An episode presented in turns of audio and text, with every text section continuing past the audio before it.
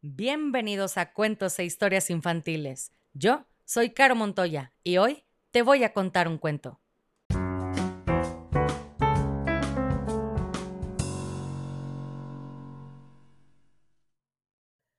Y el cuento del día de hoy se llama El día que Leopoldo se enojó, escrito e ilustrado por Dina Gellert. Este cuento es dedicado a Jared Flores Juárez, de 10 años, que vive en Puebla. Jared, recuerda que tus papás te aman mucho. Nunca dejes de soñar. Así que, Jared, aquí va tu cuento. Y dice así. Era un día común y corriente. Leopoldo acababa de llegar a casa después del colegio. Se dirigió directamente a la tele. Daban chanchos animados. No, jovencito, dijo la mamá de Leopoldo. No antes de ordenar tu habitación. Parece una posilga. Leopoldo sintió un ardor en los ojos, apretó los labios hasta casi no poder respirar.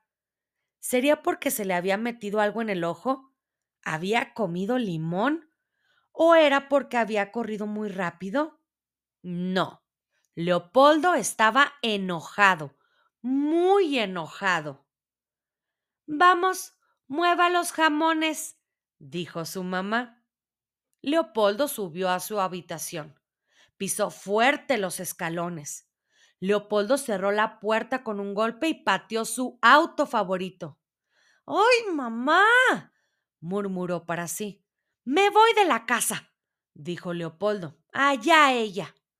Leopoldo arregló su mochila con las cosas más necesarias. Entonces bajó las escaleras despacio y sin hacer ruido. Su mamá estaba acostada en el sofá en la sala de estar. Dormía siesta y roncaba un poco. Leopoldo cerró con cuidado la puerta principal y salió al gran mundo. Nunca más quería ver a su mamá. Leopoldo pensó en su mamá y en lo triste que se pondría cuando se diera cuenta de que él ya no estaba. No más besos y abrazos de su Leopoldito. Ningún Leopoldito para compartir un juego de chanco chinflado. Lo extrañaría y se arrepentiría de no darle permiso de ver chanchos animados. Llorando de preocupación, su mamá llamaría a la policía. Quizá ya estaba buscándolo pensó Leopoldo.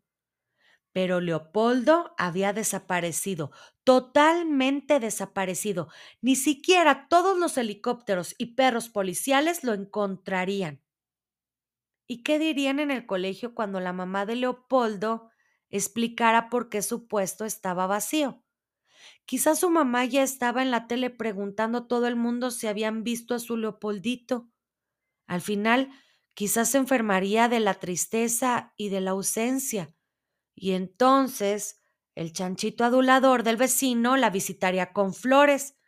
Quizás se mejoraría y le haría panqueques al chanchito adulador.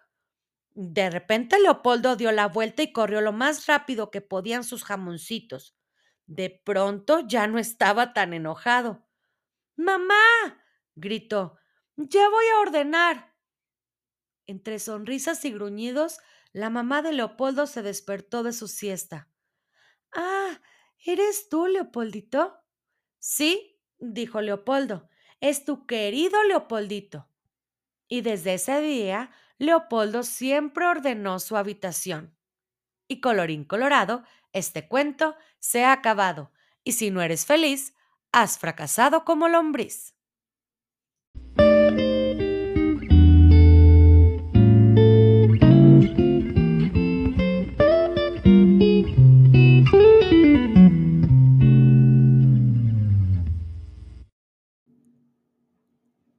Si quieres escuchar tu nombre en una dedicatoria al principio del cuento, escríbeme por mensaje directo en Facebook o Instagram para conocer la dinámica. Me encuentras como cuentos e historias infantiles.